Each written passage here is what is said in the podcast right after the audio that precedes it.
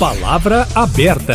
Olá, ouvinte! Olá, internauta! A semana foi marcada por um dos maiores encontros internacionais em prol da preservação da Amazônia. A cúpula da Amazônia reuniu no Pará presidentes e outros líderes de países por onde passa a floresta. O resultado foi a publicação de dois documentos que vão ser apresentados na COP28 principal reunião climática do mundo, em novembro, nos Emirados Árabes. Em dos pontos incluídos nos textos estão acordos de cooperação, metas, e a cobrança de 100 bilhões de dólares em financiamentos de países ricos às nações com florestas tropicais. Por outro lado, não foi incluída a promessa de desmatamento zero até 2030, mas o Brasil se comprometeu a fazer a parte dele. Afinal de contas, é possível reduzir ou até acabar com o desmatamento da Amazônia? Para debater o assunto, Kátia Pereira e eu estamos recebendo agora no Palavra Aberta o deputado federal mineiro Zé Silva, do Solidariedade, que é diretor de Agricultura Familiar da Frente Parlamentar Agropecuária do Congresso Nacional, é presidente da Frente de Extensão Rural do Congresso e presidente da Frente de Mineração Sustentável também do Parlamento Brasileiro. Deputado Zé Silva, bom dia, obrigado pela presença. Bom dia, Eustáquio. Bom dia, Kátia. E bom dia, Gustavo. É um prazer falar com vocês. Obrigada pela presença. Vamos dar as boas-vindas também ao ambientalista, presidente do Instituto de Adorim para o Desenvolvimento Regional e Socioambiental, Gustavo Gazinelli. Obrigada pela presença no Palavra Aberta. Ótimo sábado. Obrigado, Kátia, Eustáquio. Um prazer estar aqui de novo e saúdo o deputado Zé Silva. Começando com o Gustavo Gazinelli, é possível, Gustavo, como eu fiz a pergunta anteriormente, reduzir ou acabar com o desmatamento na Amazônia? Isso, ou, ou isso é um, uma ilusão, isso é um sonho? Eu acho que é plenamente possível. Né? Só que a Amazônia precisa de encontrar o seu modo de desenvolvimento. E o modo de desenvolvimento que se está tentando impor à Amazônia, a, pelo menos desde o início dos governos militares, pelo menos desde o início, é o modo de desenvolvimento da região sul, da região sudeste. Não é o modo de desenvolvimento da Amazônia. A Amazônia é uma riqueza pouco explorada e que pode ser explorada sem destruição. No entanto, o que aconteceu foi uma migração é, populacional e também empresarial de pessoas que querem é, é, entender a Amazônia como se ela fosse uma região para ter pastagem, né? ou seja, é, é a floresta no chão. Então, dessa forma, não tem possibilidade. A forma que a gente tem para resolver o problema do desmatamento é monitorar é preparar a Amazônia para um novo processo de produção econômica mais, mais biológica do que qualquer outra coisa e, é, e botar polícia, exército, essas instituições para funcionar. Mas o senhor acha que ela tem que ser mantida como está ou é possível alguma atividade agropecuária lá? Plantações, é, é, é pecuária, por exemplo? Eu acho o seguinte: se você quer ter plantação, você tem que derrubar a floresta. Então, ela não, não é possível. É, se você quer criar gado, você tem que plantar pasto. Então não é possível você preservar a Amazônia com essas atividades. No entanto, a riqueza é, biológica da, da Amazônia, especialmente a riqueza botânica da Amazônia, é de tal ordem é, que eu acredito que seja perfeitamente possível a gente ter uma atividade econômica muito sustentável, muito duradoura e muito mais rentosa do que é, você botar gado e acabar com a floresta. Vamos ouvir agora o deputado federal Zé Silva, que é daqui de Minas Gerais, do Solidariedade. É, deputado, na visão aí dos grupos que o senhor representa, é possível acabar com o desmatamento da Amazônia ou pelo menos reduzi-lo? Bem, Kátia, pelo menos eu, a minha cruzada, a saga pelo Brasil, e desde 92 que eu participo do movimento mundial e depois de 2015 para cá eu tenho muita convicção de que o mundo foi preciso fazer um pacto pela sobrevivência, que o desafio não só do Brasil, mas da humanidade é produzir alimentos e preservar o meio ambiente. É, na minha visão, é possível sim é, zerar o desmatamento na Amazônia, e, mas é preciso mudar o modelo de desenvolvimento, ou o sistema de desenvolvimento.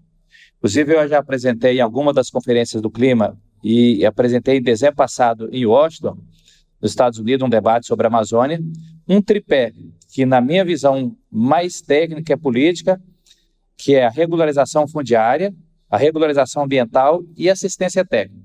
Regularização fundiária, lei, a lei que está no, no, no, Senado, foi aprovada na Câmara, que é da minha autoria, debatida arduamente no Congresso Nacional, com várias organizações, com todas as organizações, hoje o que acontece é que menos de 1, 2% de quem está fazendo agricultura na Amazônia é que faz as queimadas, desmatamentos.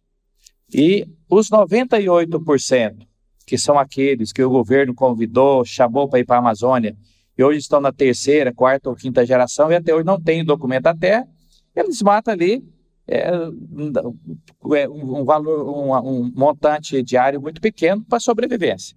Então, é uma irresponsabilidade do Estado brasileiro. Só que se ele tiver o documento da terra e ele não fizer regularização ambiental, vai ficar também, não vai parar com o desmatamento desses 2%, que 98% faz isso. Bom, só que aí o Gustavo tem razão, o, a opção que o país fez e o mundo fez, especialmente na década de 70 com a Revolução Verde, é que biomas como a Amazônia não dá para fazer para produzir commodities. Então, por isso que o tripé, regularização fundiária, ambiental e depois a, a, assistência técnica, que é um sistema de educação para a agricultura, especialmente a agricultura familiar, e ter sistemas florestais sustentáveis, utilizando a potencialidade da Amazônia. Aí eu tenho um projeto de mercado voluntário de carbono, onde a gente pode provar, inclusive nas bolsas de mercadoria, na B3, na CVM, de que a floresta de pé, se eu pensar só economicamente, ela vale mais do que uma commodity. Agora, se eu pensar de uma maneira mais eclética, a floresta ela vai ser um patrimônio que vai ajudar toda a humanidade. E por isso que eu, eu posso provar, como esse projeto que é chamado de Patrimônio Verde, que um hectare de floresta amazônica vale mil unidades de crédito de sustentabilidade, que fala-se, inclusive, pode falar em, em, em green card, de títulos verdes. Isso é, custa hoje na, na Nasdaq 138 reais cada unidade dessa. Se eu pegar mil vezes 138, você vê que a floresta vale muito mais, só se eu pensar economicamente. Agora, é preciso que o Estado brasileiro tenha responsabilidade, que o Gustavo disse também. Tem um IBAMA forte, tem um ICMBio forte, tem assistência técnica forte, e uma polícia também forte, que não adianta fazer só força de segurança, fazer força-tarefa do comando e controle, é preciso também que essas pessoas que estejam lá, mais de 20 milhões de pessoas, possam ser premiadas aquele que cuida da, da floresta. É, a o... gente entendeu bem, o senhor falou de dois grupos basicamente, né? duas correntes. Quem fala da floresta de pé e de uma floresta eclética, é isso mesmo? o senhor representaria esse grupo que defende o que o senhor chamou de floresta eclética? Sim, exatamente. Essa floresta eclética, quando eu falo, é o seguinte: é, é preciso que o Estado brasileiro tenha mecanismo de chamar esses 98%, que desses 98, para vocês terem uma ideia, 96 dos que não têm documento têm até 6 hectares. E até um modo fiscal, ah, desculpa, 6 modos fiscais, e até um modo fiscal são 90% dessas pessoas que estão lá. E essa quantidade eles desmatam menos de 2%. Ou seja, é para comer. Então, o Estado brasileiro tem que ter a responsabilidade de cuidar deles e criar, eu estou propondo, pro, é, aprovar o mercado de carbono voluntário, que a floresta passa a ter uma nova visão. Não a visão de que precisa ter a floresta no chão para produzir as commodities. Ô, Gustavo Gazinelli, eu vou insistir na pergunta ah, em relação à preservação e com, conciliando com atividades agropecuárias na floresta amazônica. É possível, na prática, fazer uma plantação de café, de soja na Amazônia sem destruí-la, sem prejudicá-la? Ou é possível ter um, um, uma fazenda com muito gado sem prejudicar a Amazônia? É, Vou discordar um pouco do, do deputado Zé Silva quando ele diz que esses 2% que destroem a Amazônia são porque precisam de comer. É, acho que boa parte da, dos que destroem a Amazônia hoje, não só por meio do desmatamento é, chamado ilegal, mas o desmatamento legal também destrói a floresta. Tá? E são, às vezes são grandes empresários, grandes latifundiários. Né? Então a gente botar a culpa nos 2% se for para falar a verdade, eles é que são os 2%. Não é, não é os 2% mais pobres, não. É os 2% mais ricos, que têm a maior quantidade de terra, que levam grandes projetos, enche aquilo lá de gado. Né? Você vê a região do Cerrado, que é um dos berços da Amazônia, dos berços de água da Amazônia, Mato Grosso. O que é que virou aquilo lá? Né? Então, primeiro, eu, eu acho que a gente precisa é, fazer uma, uma distinção aqui. Agora, é verdade, o camarada foi, foi levado para a Amazônia há cinco gerações. E não foi feito, não tinha, o, o, o Brasil é, nos anos 60 não tinha uma visão ou pelo menos não tinha uma hegemonia de visão de que a Amazônia tem uma outra forma de, de, de se desenvolver, que deveria ter uma outra forma de se desenvolver. E é interessante você notar que muitas dessas é, comunidades que se estabeleceram na Amazônia por meio de movimentos migratórios, por exemplo, do Nordeste para a Amazônia na época da borracha e a partir daí, são comunidades que de certa forma elas se adaptaram àquele meio ambiente e passaram a conhecer o meio ambiente. Então a produção da seringa é um exemplo, não, não é a floresta no chão. Né? Agora, já você fazer uma plantação de soja, você vê a primeira coisa que esse pessoal da plantação de soja faz quando chega, pega uma pastagem aqui no centro-oeste de Minas, eles jogam toda a árvore no chão, todas as árvores no chão, não sobra nada, porque a visão deles é tudo mecanizado e o trator não tem que enxergar a árvore. Então eles derrubam tudo. Então é uma visão totalmente atrasada de um mundo do século XX ou de antes do século XX, acho, acho que é do século XX mesmo. Uma visão totalmente atrasada.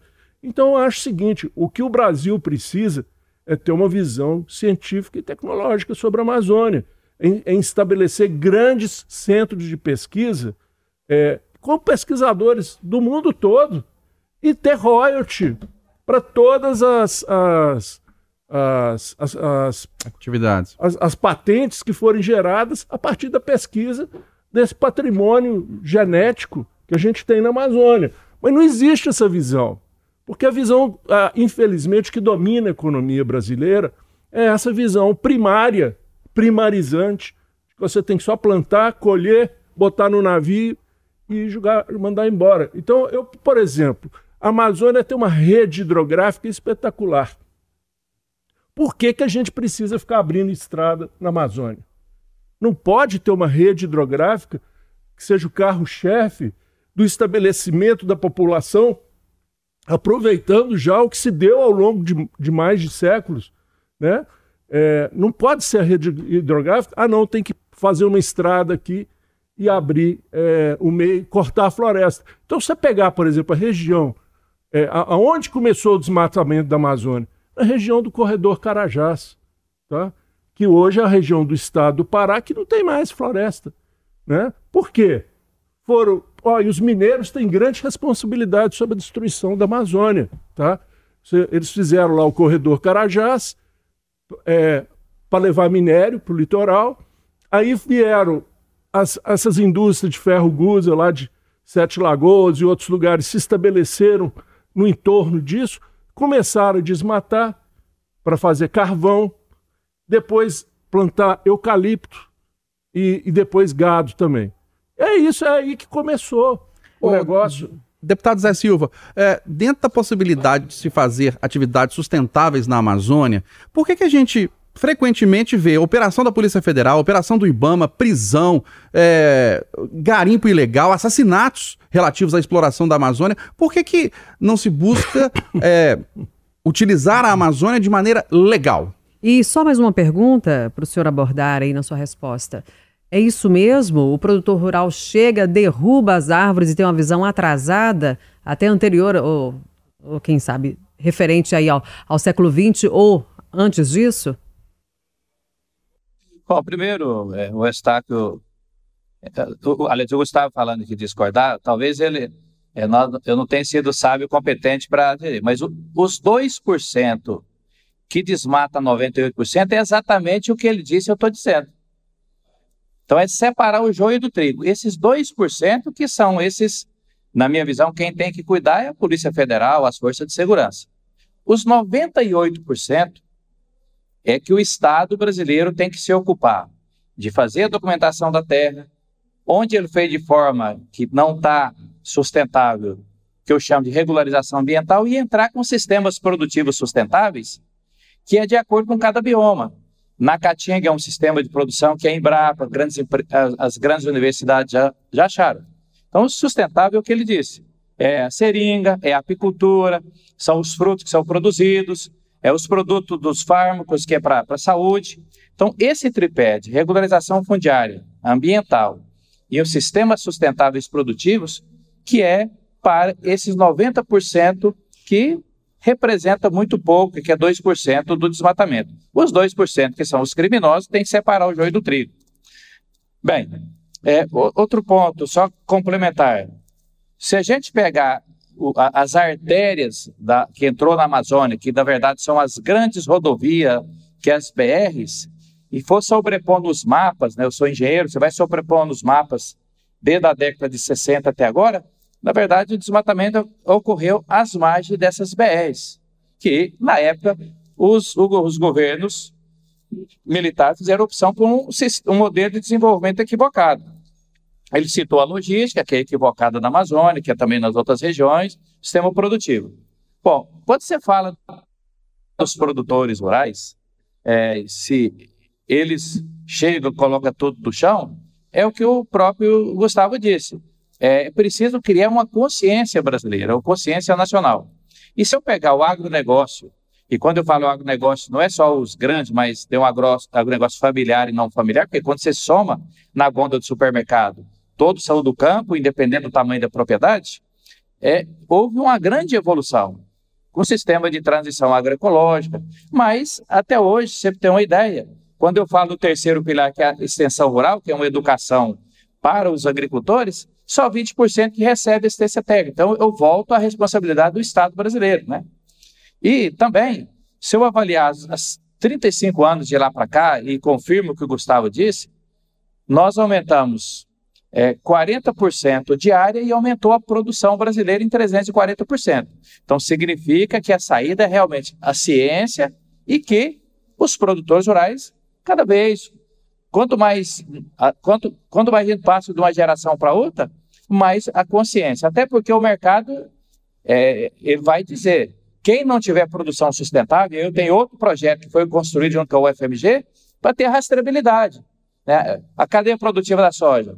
Já decidiram não comprar o tem desmatamento os, os, grandes corporações que compram carne, proteína animal brasileira, já também já decidiu que não compra quem faz desmatamento. Deputado. Então, por isso tem um projeto de lei da minha autoria também que chama Selo Verde, para fazer essa rastreabilidade. Nós estamos já nas considerações finais e vou passar a palavra para o Gustavo Gazinelli.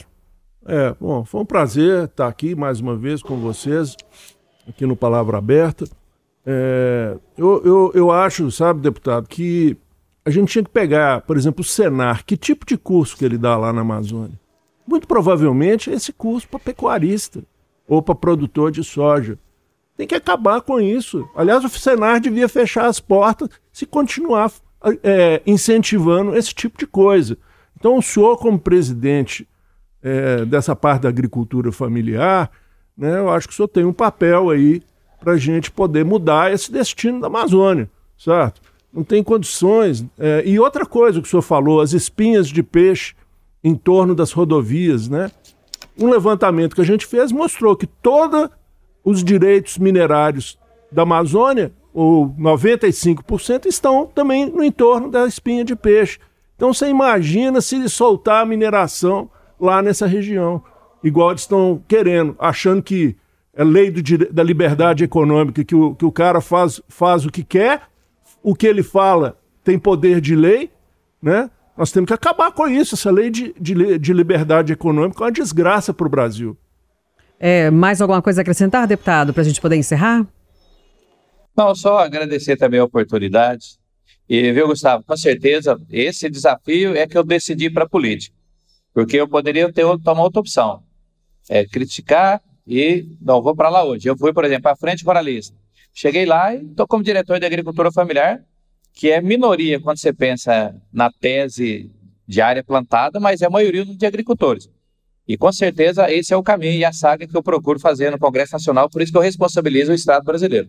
E os estados também federativos, né, que é, são sócios nessa, nessa política criminosa sim. de desmatamento. Só uma pergunta final para sim ou não do Gustavo e do deputado Zé Silva. Gustavo Gazinelli, o Brasil dentro, é, é, tem que preservar ele sozinho a Amazônia dentro da sua área ou tem que ter ajuda internacional de países ricos? Eu acho que o Brasil precisa, é, eu acho que até um, um, pensamento tem que ser o um pensamento amazônico, não é nem o um pensamento brasileiro. Né? Aliás, o espírito dessa organização que foi criada, né, do Tratado de Cooperação Amazônica, né? Nós temos que ter uma visão da Amazônia. A Amazônia é um universo, é um universo, e nós precisamos de cooperar inicialmente com os países amazônicos. Estabelecer uma rede. O Brasil já tem muitos cientistas de altíssima qualidade, os maiores conhecedores da Amazônia. Então nós precisamos estabelecer uma rede, é, ter princípios e é, promover um novo tipo de visão do, de mundo a partir da Amazônia. Na visão do senhor, deputado Zé Silva, tem que ter ajuda internacional ou não? tem que ter, até pela responsabilidade que esses países, especialmente os países mais antigos, eles cresceram em cima das nossas riquezas e eles precisam ajudar a pagar para a gente preservar também. Ok, lembrando que é, o espaço está aberto para o Senar, que é o Serviço Nacional de Aprendizagem Rural, ligado à CNA, Confederação Nacional da Agricultura, pelas falas do Gustavo Gazinelli aqui, né, as críticas em relação à atuação da entidade. Estamos encerrando o Palavra Aberta deste sábado.